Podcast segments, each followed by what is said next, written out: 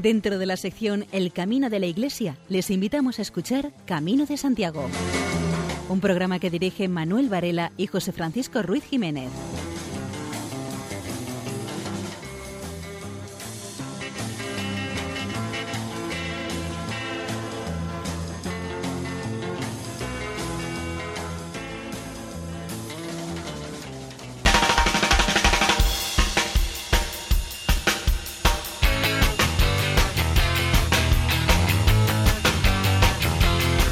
Queridos oyentes, les damos la bienvenida a un nuevo programa de Camino de Santiago en la sintonía de Radio María. Un saludo de Manuel Varela, José Francisco Ruiz Jiménez y desde el control de sonido Luis Galvez.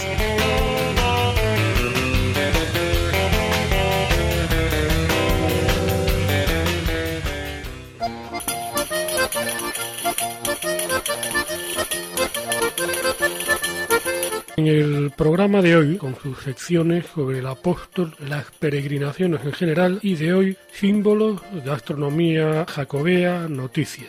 Como invitado tenemos a José Miguel Andrade Cernadas, profesor de Historia Medieval de la Universidad de Santiago de Compostela.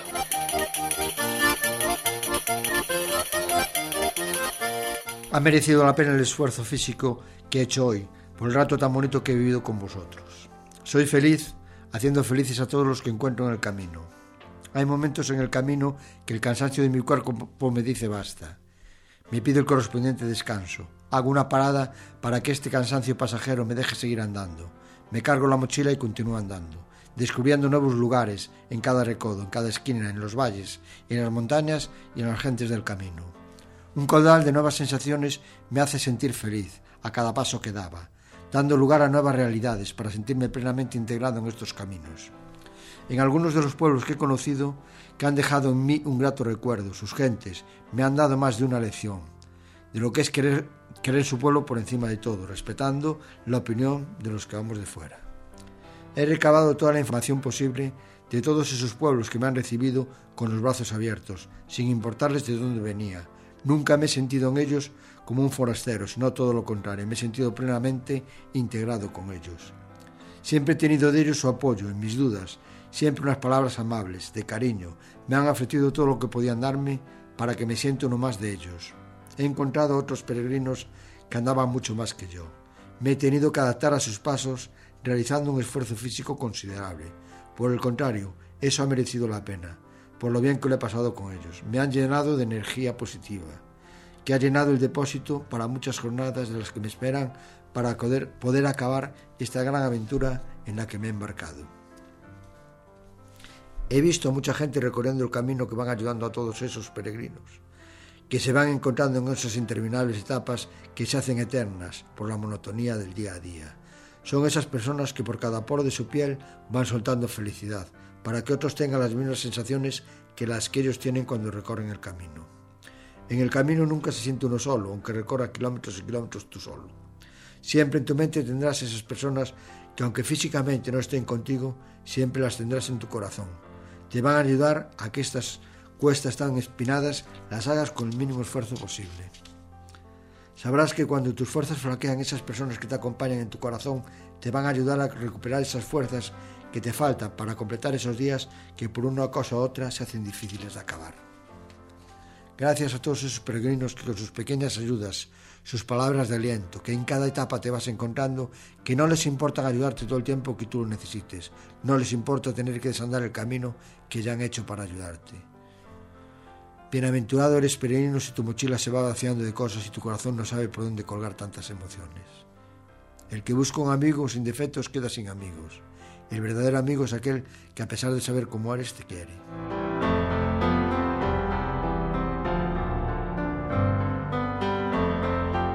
Señor Santiago, el de la concha y la calabaza, caballero andante que abres caminos y cierras murallas, que subes y bajas por la vieja historia de la vieja España, que siembras de flores tierras de secano y agua viva alumbras de fe y esperanza de Cristo que anuncia amor en las almas. Danos, Santiago, danos tu caballo con espuela y freno, para abrir caminos, para ser los cuencos de la fe cristiana danos la esperanza de seguir luchando por un mundo nuevo donde Cristo reine en todas las almas. Señor Santiago, danos Javieres que entreguen su vida por los hombres nuevos, crezcan como espigas entre los trigales. Pan de hogaza sean y sean Cristos nuevos, como Cristo vive sobre los altares, y haznos peregrinos con callado y concha del viejo camino que nos señalaste.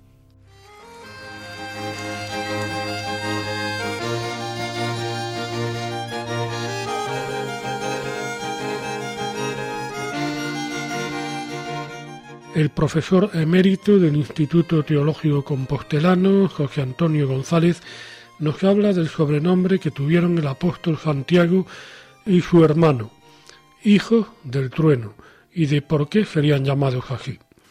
Hijo del trueno es una transcripción a una interpretación que hace Marcos, el solo. Que lo que le llamó Jesús a esta gente era justamente Boanerges. Y dice Marcos, o sea, hijos del trueno. Nos parece que Marcos hizo una interpretación de algo que no entendió bien. Porque realmente la expresión Boanerges no significa hijos del trueno, no, no significa nada en realidad. Pero Marcos interpretó hijos del trueno y le vamos a hacer caso, porque tampoco tenemos otra mejor. Seguramente es una interpretación tomada un poco por los pelos de una, lo cual indica otra cosa importante, que la expresión hijos del trueno para los del Cebedeo, para Santiago y Juan, es auténtica de Jesús. Los primeros discípulos no iban a inventar algo que no entendieran. Pero Marcos lo entendió así, hijos del trueno. Esa expresión se ha interpretado casi siempre en clave psicológica. Yo me niego a hacer esa interpretación. Si se interpreta en clave psicológica es porque eran gente pues un poco irascible, que enseguida se enfadaban, que eran arrebatadores, que eran intransigentes, que lo querían todo a su manera, que se imponían a los demás. Eso es la manera de verlo del carácter, como si fuera una descripción del carácter de los dos hermanos. Yo me niego a eso, me niego a eso por una razón, porque los evangelios no se preocupan nunca de describir los caracteres, y lo podían hacer. No describen los caracteres ni de Pedro, podemos sacar alguna cosa de sus actuaciones, pero no se paran a describir por qué Pedro era. No, no, eso no lo dicen, no, en asunto no interesa, porque los evangelios lo que quieren es anunciar el reino de Dios, no hacer biografías ni describir. Entonces no creo que tampoco signifique eso. ¿no? Sin embargo, hay una serie de textos que me hacen pensar que eso significaba otra cosa. Indudablemente los, los dos hermanos son especiales, ¿eh? son especiales. Hay un texto que habla de, de los discípulos que quieren ir a una ciudad de, de samaritanos que no le quieren recibir y pues, no querían recibirle porque Jesús iba a Jerusalén. Y los samaritanos estaban en el medio, Galilea al norte, Samaria en el medio, Judea abajo, ¿no? Y entonces, como no se llevaban bien, como les habían quemado el templo de Garicín y ellos no iban al templo de Jerusalén, para todo el mundo un samaritano era un idólatra, era un apóstata, era un... Y entonces ellos se vengaban, se vengaban, eh, pegándole, zumbando a los que iban camino de Jerusalén de peregrinación. Es curiosa actualidad. Es, esa Samaria es la Cisjordania de hoy. Y también la Cisjordania de hoy se es conflictiva. O sea, yo he estado muchas veces por Tierra Santa, incluso con grupos, y nunca he podido llevar a un grupo a Tulkaren o a Jenin o a sitios de esto, a Ramala mismo, que es donde está el presidente. No, no, no, es cuidado, que eso tiene sus problemas. ¿no? En estos textos, cuando no quieran recibirles, Santiago y Juan dicen, ¿quieres que mandemos bajar de fuego del cielo que acabe con estos? Y Jesús les regañó. Está bien. Esta es la impronta fuerte de los dos hermanos. Pero hay más, hay más datos. Hay, por ejemplo, el dato del exorcista desconocido. Que estos protestan, los hermanos protestan. Dicen, oye, que anda uno echando demonios en tu nombre y no eres de los nuestros, impídeselo. Y Jesús le regañó. El que no está contra nosotros está con nosotros. ¿no? hay nadie que eche demonios en mi nombre y que hable mal de mí, dice Jesús. Santiago y Juan tenían eh, muchas veces visiones equivocadas. Pero lo más gordo de todo es cuando se acercan a Jesús y le piden que quieren los dos primeros puestos. Nosotros estamos habituados a leer eso a través de Mateo. Y es Mateo el que dice la madre de los Cebedeo. Pero no, eso lo metió Mateo por una razón, porque la metida de pata de los, de los Cebedeo con eso era demasiado fuerte. Y una madre pues se le perdona todo y que quiere lo mejor para su hijo. Pero además se nota muy bien en el texto porque en Mateo empieza la madre hablando, acercándose humildemente, ¿qué quieres? le dice Jesús. Pero luego, una vez que le hace la petición, no sigue el diálogo con ella. Ya va directamente, ¿podéis beber? O sea, se olvida lo de la madre claramente. Bueno, era gente que tenía sus apetencias. En el tiempo de Jesús había esas expectativas que normalmente se veían por todos los sitios, eran expectativas muy de tipo económico, político. Las mejores entonces, en el sentido piadoso, era cómo cumplir perfectamente la ley, etcétera, etcétera. Explícanos esto que se discute entre los escribas, por qué se puede divorciar uno de su mujer o no. Era una discusión que había en las escuelas de escribas, estas cosas así. Pero los demás esperaban esto. Entonces, el cambio radical que la gente esperaba no era el que fue. Eso fue una novedad. Y tuvieron que cambiar ellos, ¿no? Pero era algo que esperaban fuertemente y lo esperaban en claves. Y que Santiago y Juan esperaban hasta cierto punto tener puestos importantes. Estas tres cosas, o sea, el bajar fuego del cielo y Jesús le riñe. El hecho de prohibirle al otro que ejerza en nombre de Jesús porque no es de los y Jesús le riñe. Y el hecho de querer los primeros puestos y Jesús le riñe, diciendo vais a beber el cáliz, o sea, la muerte, eh, la copa, la copa es la heredad que te, que te toca, ¿no? que Dios dispone para ti.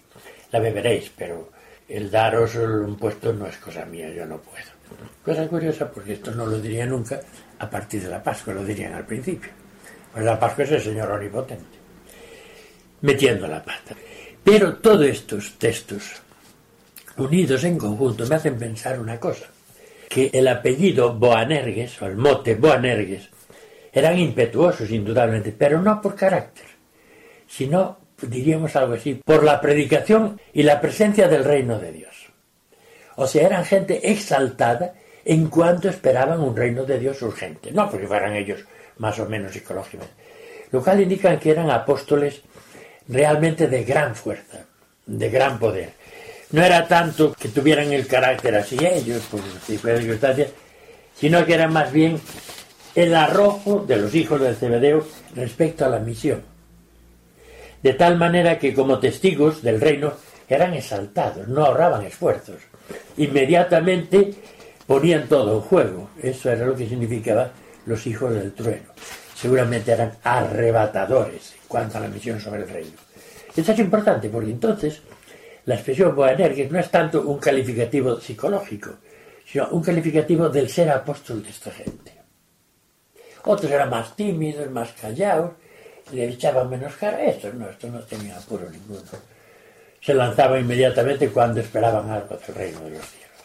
En la sección En qué consiste peregrinar, José Carro nos habla sobre las peregrinaciones de origen europeo. Vienen a Santiago personas de todas partes de Europa y tenemos constancia que no solo de la Europa continental, sino también de islas atlánticas, eh, por ejemplo, de Islandia. De Islandia en el siglo XII eh, constan ya arribadas de peregrinos, o sea que era un fenómeno entonces que no había otra manera de viajar más que a pie. Una cosa importante para los oyentes, no hay exigencia alguna de que alguien tenga que ser peregrino haciendo el camino a pie. Eh, la peregrinación es una condición del alma, es decir, es una relación mm, espiritual entre la persona y Dios. Aquí eh, vemos que la gente entiende y aún hoy se dice que se hay que andar tantos kilómetros para que le den a uno un papel que se llama la Compostela, pues eso no consta en ningún lado. La gente entonces venía andando porque era la manera que había de viajar, no había otra. Piénsese que los medios mecánicos de viaje, eh, los motores, pues es una cuestión que solo en segunda mitad del siglo XIX, o sea, ayer. Y por tanto, hoy, por ejemplo, el peregrino que viene andando eso no se exige como condición para ser peregrino en ningún lado. En ningún lado se dice tienen que venir y tienen que andar tanto. No, no, no. Tiene que venir la persona por cualquier medio, lo que tiene que venir es con el alma puesta en, peregrino, o sea, es una condición anímina, venir con espíritu contrito de los pecados y por eso para ganar el jubileo no basta con hacer la bendición, hay que confesarse y comulgar, que es lo que la Iglesia exige para redimir los pecados. En este caso, al ser esa festividad especial, con mayor alcance, etc. Y con unas condiciones eh, de acompañamiento, que son determinadas oraciones, se supone que la visita a la tumba apostólica, rezar delante del cuerpo santo, que es lo que hace esta catedral grande. ¿no? Entonces, el que hoy viene andando no viene por necesidad del hecho, sino porque le gusta evocar como era en los viejos tiempos en que no había otra forma de venir. Pero es lo mismo de peregrino el que viene en una camilla porque está enfermito y lo traen en una ambulancia, que el que viene en avión o el que viene en barco, el que viene en coche o en tren. Lo que hace falta es que venga con el espíritu peregrino. Esa es la clave. Y por supuesto, ese peregrino es que tiene como primer motivo, como leitmotiv, motivo principal, eh, la visita al santuario y la expiación de sus pecados, en paralelo puede también lucrarse de otros beneficios lícitos, como son conocer la geografía, el clima de los países que atraviesa o las zonas geográficas que recorre, tomar la gastronomía de los distintos sitios, hablar idiomas de las culturas por cuyo espacio pasa y, en una palabra, lo que, hacer lo que hoy se llama turismo. Pero eso no como primera razón, sino como segunda, tercera, etcétera. Es decir, además de, no en lugar de.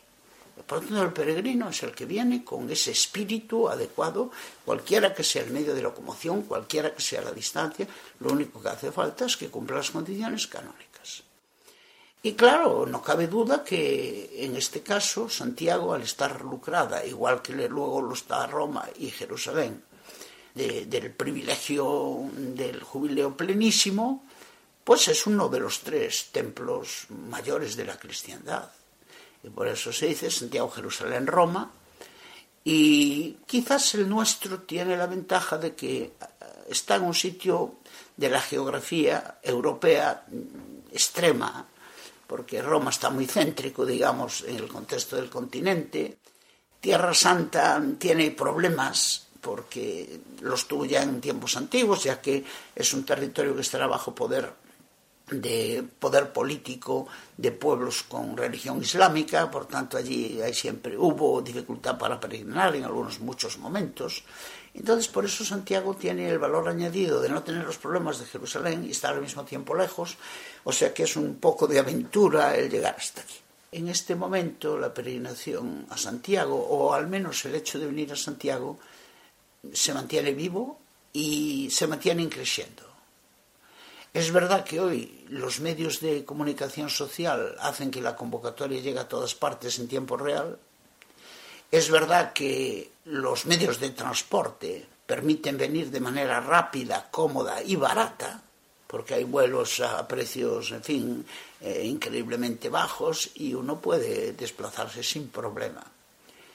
Pero lo que quizá hoy no se tiene muy claro es el, espíritu que anima a la peregrinación, que es orationis causa, el de siempre. La gente viene con bastante frivolidad, muchos no saben exactamente a qué vienen y otros pues cuando se meten a hacer el camino es porque así pasan unos días de vacación, vienen con amigos, tienen ciertas experiencias, caminan, adelgazan, esto también está bien, pero es siempre un además de. No se olviden. Del disco La llama y la sombra, El camino de Santiago y el romancero español de Julio Antonio Senador, vamos a escuchar El enamorado y la muerte, inspirado en un romance de Juan de Encina, poeta y músico de la corte del duque de Alba, en Alba de Tormes, y luego asentado en Roma, donde gozó de protección de los papas Alejandro VI, Julio II y León X, que le concedieron beneficios y prebendas, como el arcedianato de la Catedral de Málaga y, ya ordenado sacerdote, el priorato de la Catedral de León, donde murió. Su cancionero, de 1496, alcanzó un éxito extraordinario Uno de sus romances, en el que comienza Yo me estaba repojando, inspiró este de El enamorado y la muerte, muy popular durante el siglo XVI, que fuera de España todavía es cantado por los judíos jefarditas del Mediterráneo Oriental. La versión catalana de este romance, La muerte, número 240 de Romancerillo catalán de Milá y Fontanal, comienza así. Aquesta nit he somiat, somiava i no dormia, somiava l'amor que als meus braços la tenia.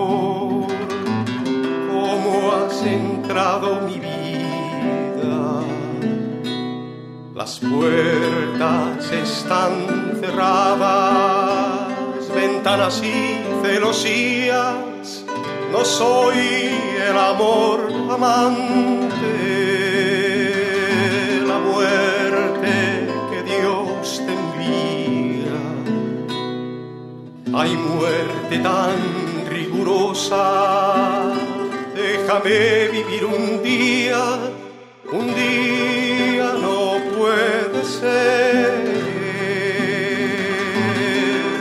Una hora tienes de vida, muy deprisa se calzaba, más deprisa se vestía, ya se va para la calle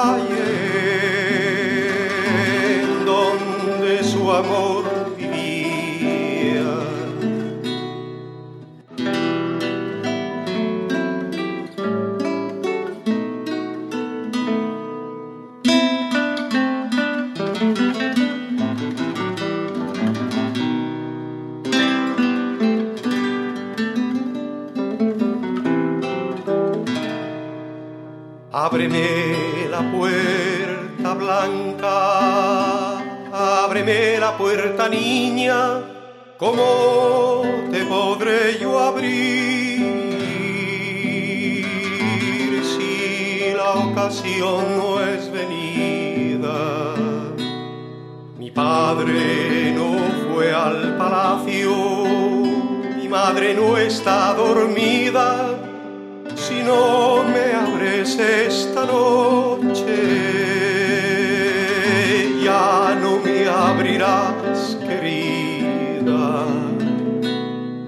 muerte me está buscando, junto a ti vida sería, vete bajo la ventana, donde la brava y cosía, te echaré cordón de seda para que subas arriba. Y si el cordón no alcanzare mis trenzas añadiría. La fina seda se rompe. La muerte que allí venía. Vamos del enamorado. Ya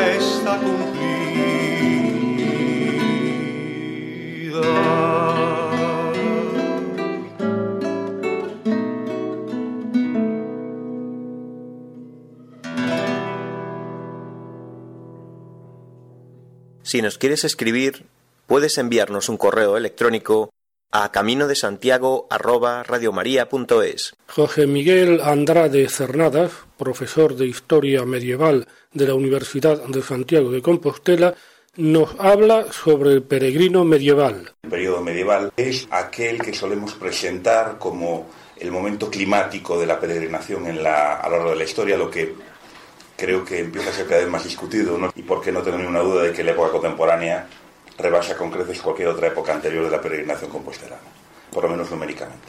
La hospitalidad es una virtud que evidentemente se elogia en numerosos pasajes del Antiguo Testamento, que es absolutamente valorada por las tres religiones que comparten el tronco común en Abraham y que el propio Jesús, no hay más que leer los Evangelios, eh, experimentó y recibió trato hospitalario en su vida itinerante, eh, tal y como nos cuentan los evangelios canónicos.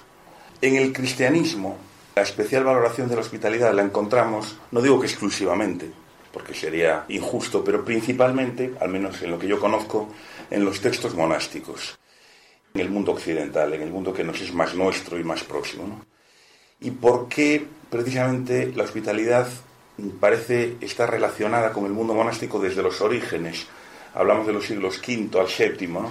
Bueno, pues entre otras razones, aunque no se puede decir que la vida urbana hubiera desaparecido del todo con la extinción del mundo imperial, con el mundo romano, sí que es evidente que hay un deterioro de la misma, hay una decadencia de la vida urbana con respecto a lo que había sido característico del mundo romano, y los propios transportes, las vías de comunicación, que tampoco desaparecieron de un día para otro, como cabe suponer, pero evidentemente las condiciones de viaje eran mucho más dificultosas, peligrosas e inestables que lo que lo habían sido durante el tiempo de los romanos. Los monasterios situados normalmente fuera de las ciudades, no solo, pero principalmente fuera de las ciudades, se convertían, digamos que por razones naturales, en lugares de acogida necesarios, en lugares de, lugares de hospitalidad necesarios para todos aquellos peregrini, para todas aquellas personas que salían de su tierra, los viandantes, los extranjeros, que iban de paso de un lugar a otro. O sea, esta digamos que es la razón social, pero evidentemente hay una razón espiritual, y es que las reglas monásticas consagran el deber hospitalario como eso, como un deber, y como un deber sagrado.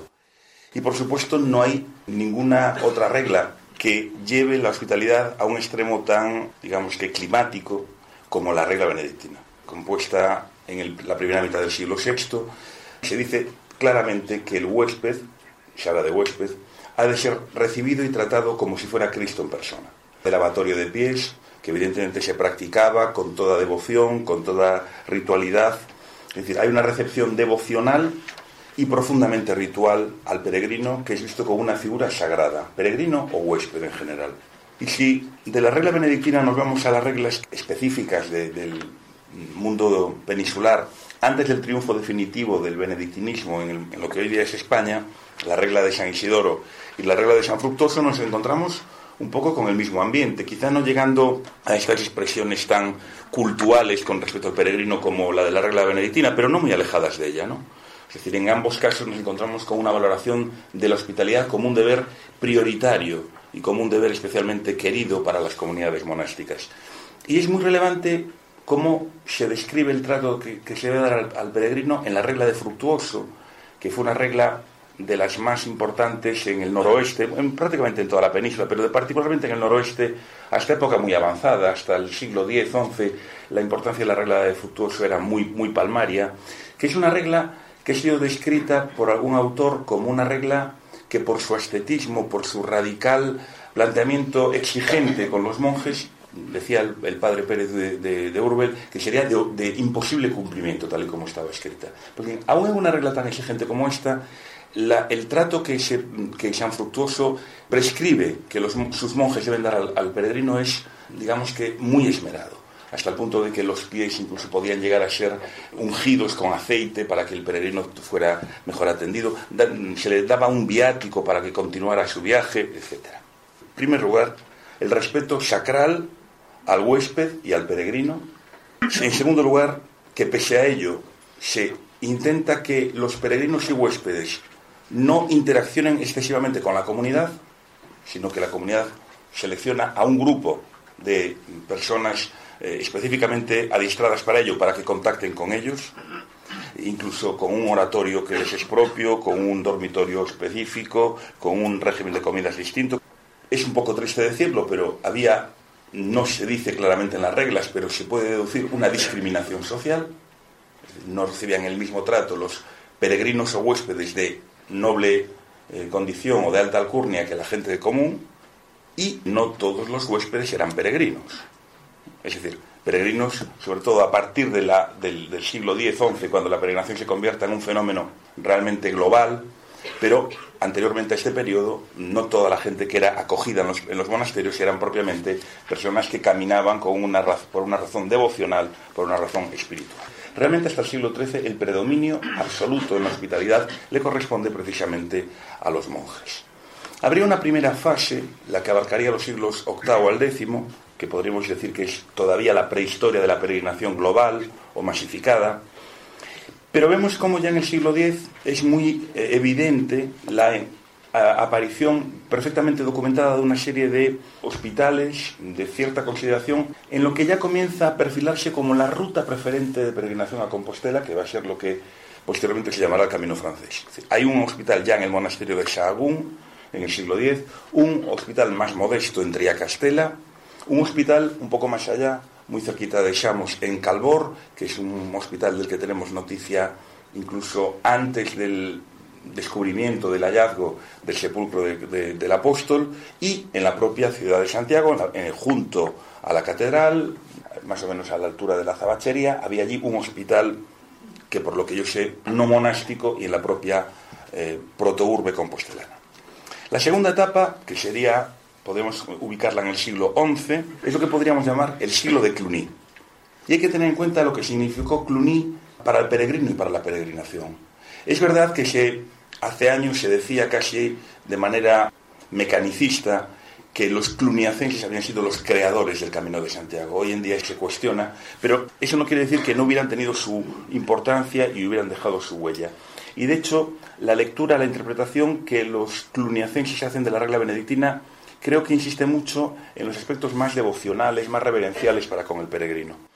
Entonces, precisamente esta época de Cluny, que coincide con el creciente número de peregrinos a Compostela, nos pone de manifiesto cómo la hospitalidad cada vez es más y mejor atendida en los monasterios tocados por la mano de Cluny. Por ejemplo, Sahagún.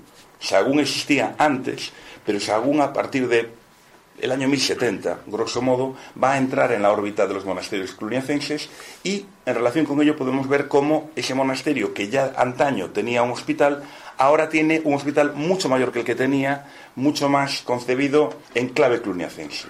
Y entonces sabemos que en tiempos de Alfonso VI el eh, hospital de Sagún dispone de 60 camas, lo que es una cifra nada irrelevante para los estándares de la época de, los que hablamos, y está pre previsto que reparta 60 raciones diarias de comida, y este siglo es también el siglo en el que comenzamos a ver con cada vez mayor nitidez Dentro de lo opaca que es la documentación medieval con respecto a la hospitalidad, hay que decir que no es nada generosa en datos, el monasterio de Samos comienza a perfilarse como aquel monasterio de los gallegos que por lo menos hasta el siglo XIII tiene más rasgos mmm, documentales de presencia y de atención eh, hospitalaria a los peregrinos. El siglo XII, tercera de las etapas que marcamos, sería el siglo de los agustinos. Y es curioso porque los agustinos, que quedan emparedados, digamos que entre el esplendor de los benedictinos y la fama de, los, de, los, de las órdenes militares, y parece que no han tenido ninguna aportación a la historia de la peregrinación y a la historia de la hospitalidad.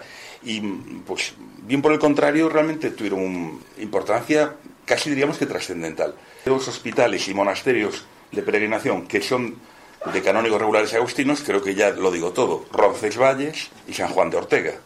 No son dos lugares aleatorios, son dos lugares muy importantes en las, incluso hoy, en las rutas pre preferentes de los peregrinos de hoy.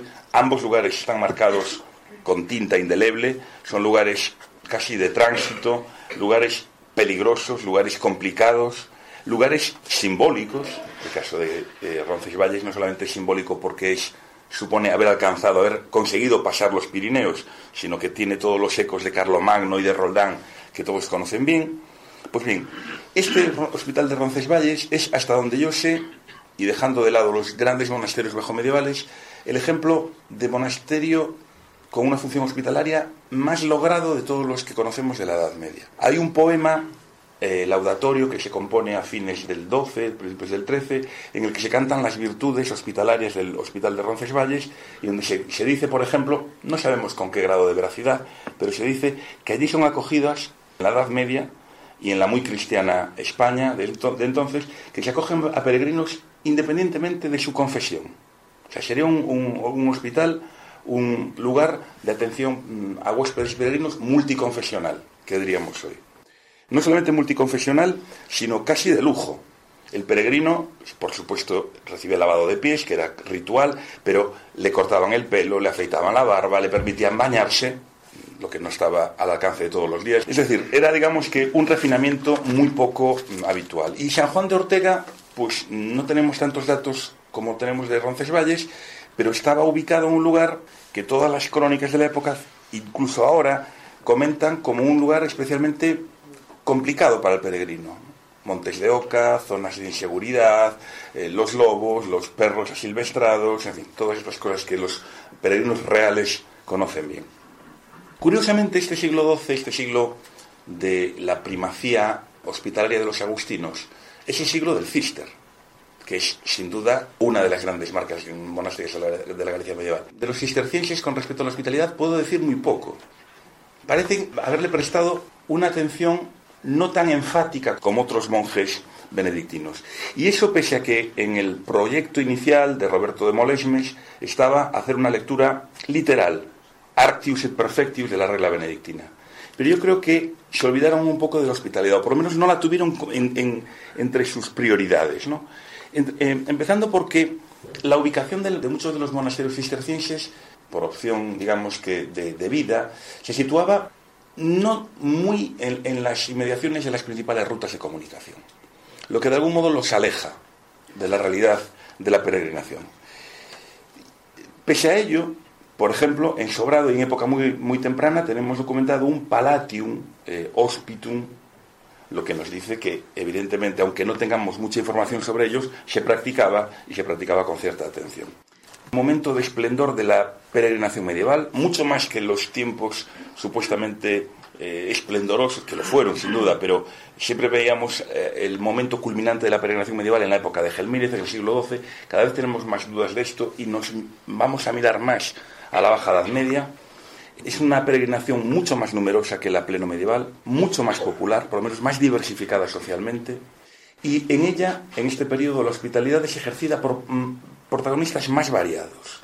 Obviamente siguen estando presentes los benedictinos, los propios agustinos, pero surgen otros protagonistas, otros intérpretes de la hospitalidad, de la hospitalidad monástica y no monástica.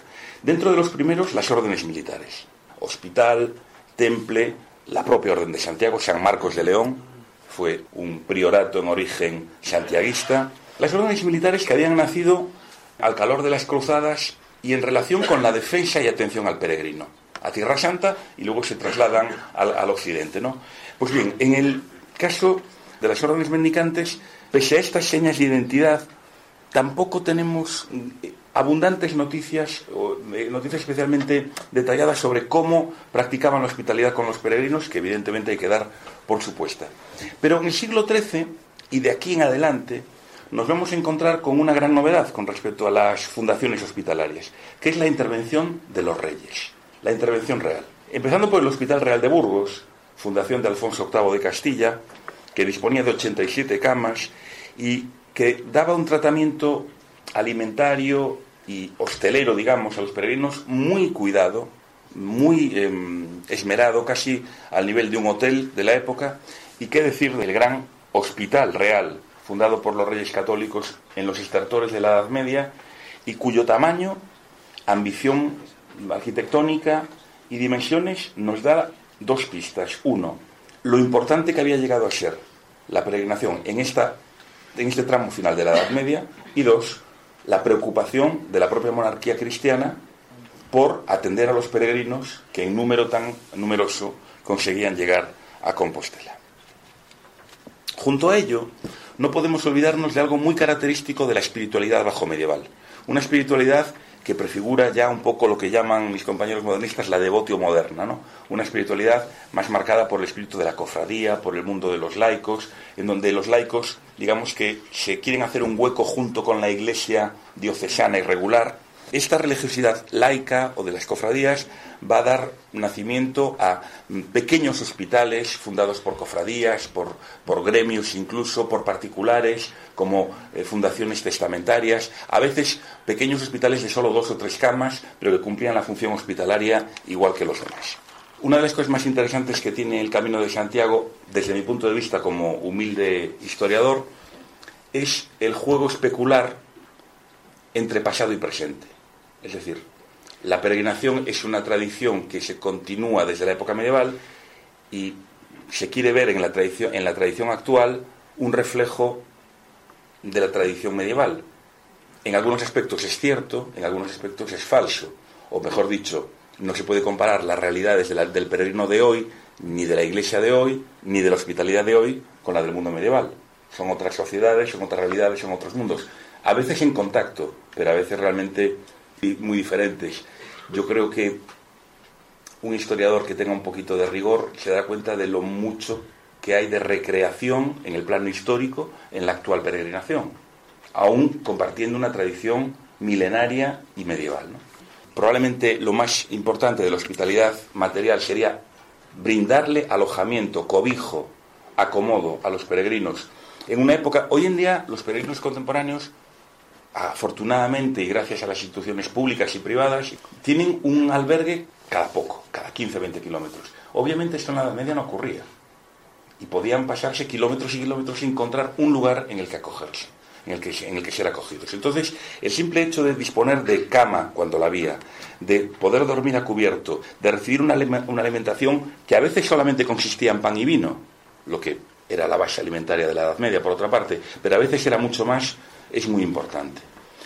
Permitirles disponer de seguridad y recibir, como les digo, una mínima alimentación y el poder estar una noche a cubierto o dos o tres días bien atendidos.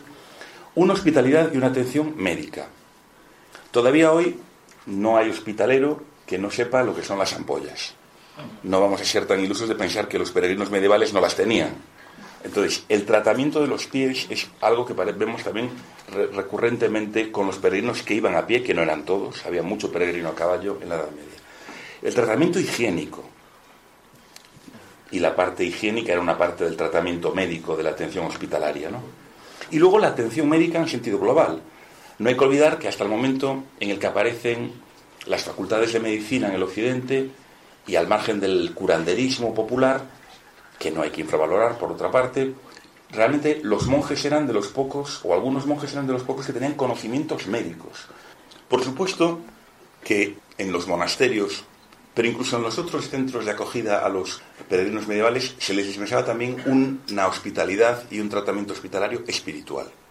Es decir, en una época como la Edad Media, donde la presencia de la religión cristiana lo troquelaba todo, lo imprimía todo, no vamos a suponer que el peregrino no solamente eh, recibía comida, cama y seguridad y que le, cuidaban los pies, sino que era una figura en donde se le preparaba, se le atendía de manera espiritual, muchas veces preparándolo para bien morir. La peligrosidad y los riesgos que entrañaba ser peregrino es bien conocida. Era muy extraño que un peregrino no se pusiera en camino sin haber redactado previamente testamento. Entonces, preparar para bien morir a los muchos peregrinos que no conseguían llegar a la meta física. El oratorio, la insistencia en las buenas obras, la confesión, eran prácticas que sin duda el peregrino encontraba en los centros de acogida y que por tanto era hospitalidad también eh, en el sentido espiritual. Del disco La llama y la sombra, El camino de Santiago y el romancero español de Julio Antonio Senador, vamos a escuchar diferencias sobre el tema Arrión, la canción Arrión, tal vez del siglo XVIII, alude, a nuestro parecer, a los hidalgos castellanos, a quienes les estaban vedados los trabajos manuales e incluso el comercio, so pena de deshonor. Probablemente se inspira en un cantar más antiguo que también pudo dar origen a otros más modernos, como Al Paseíto de Oro, una de cuyas estrofas reza Los señoritos llevan en el zapato un letrero que dice Viva el trabajo. Los compositores españoles de los siglos XVI y XVII adoptaron el término diferencias para las variaciones que escribían sobre melodías populares.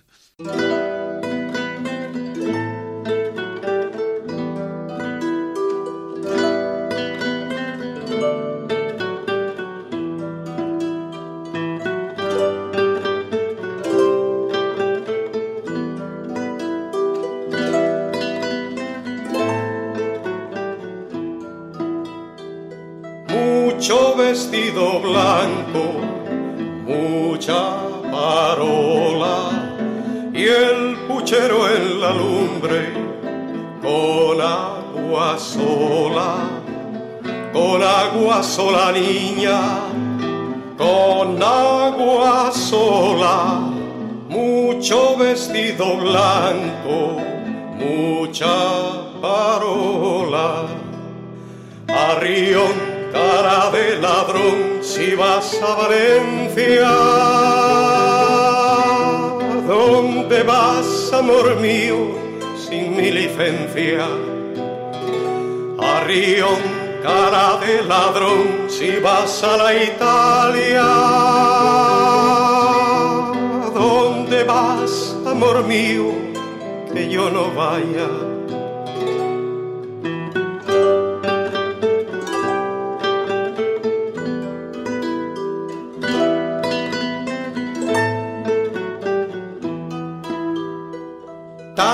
Tanto reloj de oro, tanta cadena.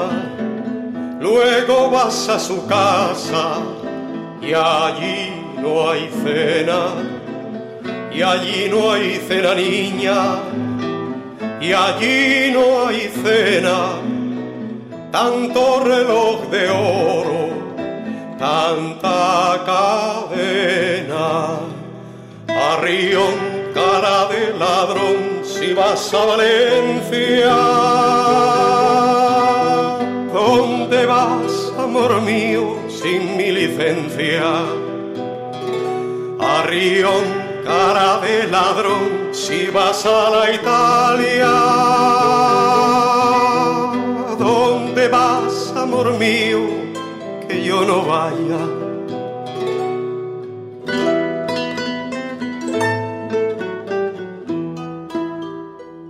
Llevan los señoritos en el zapato un letrero que dice no tengo un cuarto, no tengo un cuarto niña, no tengo un cuarto, llevan los señoritos en el zapato. Arrión cara de ladrón si vas a Valencia. ¿Dónde vas, amor mío, sin mi licencia? Arrión, cara de ladrón si vas a la Italia. ¿Dónde vas, amor mío, que yo no vaya?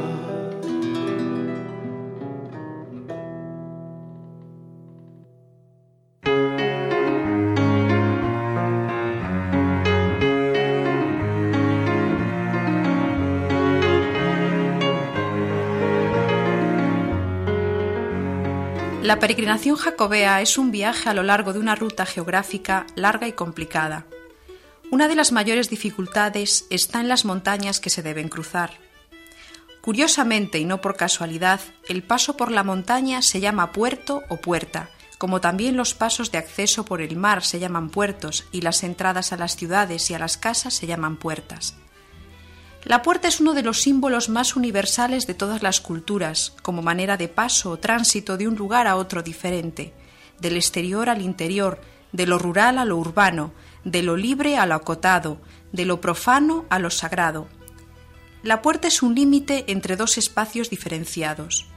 Puerta viene de deportare, de donde también viene transportar, importar, exportar, deportar y los demás derivados y simbolizados. La montaña tiene una doble valoración como símbolo y como dificultad. La montaña significa un centro cósmico, deducido por su verticalidad y altura, como el árbol, el poste, la columna, la cruz o el mástil. Por eso la montaña adquiere un valor sacro y representativo de lo celestial. Su cima contacta con las alturas, su base con la tierra y se convierte en montaña sagrada y lugar donde habitan los dioses y manifiestan su poder. Es normal en todos los lugares y culturas que exista una montaña sagrada, o al menos referencial y simbólica, el Tei del Teleno, Fuji, Montserrat. El otro significado de la montaña es el de dificultad u obstáculo. La colina, la cima, la cúspide o cumbre son sinónimos de ascenso dificultoso y meritorio. Llegar a la montaña mística, expresión tan frecuente en el simbolismo ascético y místico de todas las culturas. Las montañas de la peregrinación consideradas como puertas de acceso se interponen como dificultades a los caminantes, y por eso en ellas se instalan servicios muy especiales como eran los albergues y las hospederías de Santa Cristina en Somport. Una maravilla la califica el Códice Calistino, en Roncesvalles, puerta abierta para todos, cristianos o no, como decía un letrero sobre la entrada. San Juan de Ortega, El Cebreiro, Pajares, San Adrián, en estos pasajes montañosos suele aparecerse Santiago en ayuda de los peregrinos en su marcha, y se sitúan personajes hospitalarios que atienden a estos servicios de una manera especial. En toda la ruta jacobea, aunque existen múltiples lugares donde su toponimia recuerda una montaña, solo hemos encontrado uno que sea motivo de alegría, el Monte del Gozo. El lugar provocaba una gran alegría ante la vista y proximidad de la ciudad deseada, Compostela. Sabemos que algunos peregrinos que hacían la ruta a caballo o en carro y desde allí terminaban a pie. Los grupos de jacobípetas corrían la colina para ver quién divisaba el primero la ciudad santa y era proclamado el rey del grupo. Leguá, apellido frecuente desde siempre por haber conseguido esta denominación. La capilla que se construyó en el lugar desde muy antiguo recibía a una procesión de fieles en la festividad de San Marcos para rezar la letanía de todos los santos, símbolo de la alegría total. Este símbolo del Monte del Gozo ha muerto. Ante una civilización que ya no entiende el significado de lo que es llegar a este punto y ver el final de un camino, elegido como penitencia o impuesto, después de días, meses, tal vez años de duro caminar. La mentalidad actual nos impide caminar y peregrinar, porque solo nos ofrece viajar o turistear por trabajo o por placer.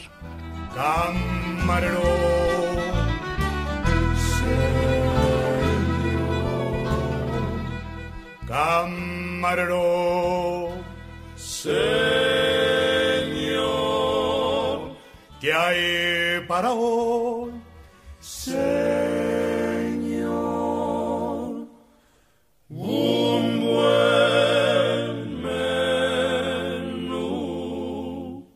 Solomillo asado con patatas fritas, sesos huecos, hígado, liebre chateaubriand. Sin líquido no es fácil pasar la comida, a no ser que se trate del potaje abundante en caldo. Agua sola no solía ser apetecida, y de ahí que ya en tiempos de Noé se diera con la invención del vino, que en él causó desastrosos efectos. De los italianos es el siguiente consejo. Bebe vino al modo alemán, por la mañana puro, para comer sin agua, y a la cena tal y como viene del pellejo. Se alaba el vino que salte, el vino espumoso. Y ya que de germanos hablamos, citemos al poeta alemán que da cinco razones para beber vino. Si bien se piensa, se puede beber vino por cinco motivos. A causa de una fiesta, para calmar la sed, para evitar que venga la sed, para hacer los honores a un buen vino y finalmente por cualquier otro motivo. Por unas razones u otras, el peregrino bebía moderadamente siempre que tenía oportunidad y dinero. Para el vino llevaba su bota de cuero, aunque muchos utilizaban la calabaza como recipiente, por ser mucho más barata. De ella habla el arcipreste de Ita, de yuso, debajo, del sobaco, va la mejor alhaja, calabaza bermeja, más que pico de graja, bien cabe una azumbre y más una miaja, non andarían romeros sin acuesta su fraja. Los peregrinos del centro de Europa estaban acostumbrados a los vinos del Rin, del Mosela y de los de la vecina Francia, a los de Borgoña y Gironda. De la parte mediterránea se importó la malvasía, cuyos primeros sarmientos fueron traídos a España por los cruzados, que la habían degustado en Grecia. De tradición eran los fuertes caldos de La Rioja y Carrión, por donde pasaba el camino, y los de coca, ya que los del sur eran entonces menos conocidos en la parte norte de la península, por hallarse Andalucía bajo el poder musulmán. Los de Valdeiglesias, Yepes, Coca y Madrigal consiguieron fama en los siglos XIV y XV. A todos ellos hace referencia una copla satírica posterior, que jocosamente nos presenta una rueda de mujeres dándole al jarro con gran devoción. Una exclama, si acabasen y licencia me otorgasen, que en vino se bañasen las venas del corazón. La calabaza albergaba los vinos baratos, más plebeyos, ásperos y de no demasiados grados, que daban al paladar un cierto gusto a resina, a miel y otras especias. Cuando la calabaza se iba haciendo demasiado liviana, repostaba el peregrino en las tabernas que no escaseaban o en las casas particulares de los cosecheros. La visita a las tabernas no debía de ser muy rara cuando Arias Gonzalo, consolando de la muerte de su hijo a las doncellas que perdían tal galán, aseguraba ¿Por qué lloráis, mis doncellas? ¿Por qué hacéis tan grande llanto? No murió por las tabernas, ni a las tablas jugando, mas murió sobre Zamora, vuestra honra bien guardando. El tema del vino ha sido siempre muy socorrido entre los poetas y juglares, porque saben que siempre tienen aceptación. En la colección de piezas poéticas procedentes del monasterio alemán de Beurón, que se conserva en la Hofsbibliothek de Múnich, con el nombre de Carmina Burana, encontramos los más variados y poco edificantes temas junto a versos de la mayor sublimidad espiritual. Entre los que sin duda escaparon a la censura monacal, hay uno dedicado a la alabanza del vino y sus placeres. Fue compuesto por el archipoeta, muerto en 1165, monje protegido por Reginald von Dassel, arzobispo de Colonia. Lo escribió en Pavía con mucho humor y muy mal latín. Reproducimos un fragmento del texto original y su traducción por juzgarlo de interés. El original dice así: Meum es propositum in taberna mori, ut simbina proxima morientis ori. Tum cantabunt letius angelorum cori, deus it propitius uic potatori. Y la traducción sería: Es mi propósito morir en una taberna, para que el vino esté cerca de la boca del que muere. Entonces cantarán más alegres los coros de los ángeles sea Dios propicio a este bebedor. El poeta hace un juego de palabras utilizando en los dos últimos versos el estribillo que cantaba el coro en el entierro de un monje. En vez de pecatori, transcribe potatori. Luego, en vez de pecador, dice bebedor. Para dar idea de la transfusión que se operaba de unas culturas a otras en plena Edad Media, mencionemos con Emilio García Gómez los poetas arábigo-andaluces en que se entrelazaban como guirnaldas los temas del amor y del vino. Un poema expresa así la última voluntad de su autor, según Sánchez Albornoz. Cuando me muera, estas son mis instrucciones para el entierro. Dormiré con una viña entre los párpados, que me devuelvan entre sus hojas como mortaja y me pongan un turbante de pámpanos. Y para dejar bien establecida la herencia de literaturas y sentimientos, Citemos, antes que terminar este apartado, la copla que tantas veces hemos oído cantar. Cuando yo me muera, tengo que dejar en el testamento que me han de enterrar en una bodega, al pie de una cuba y un racimo de uvas en el paladar.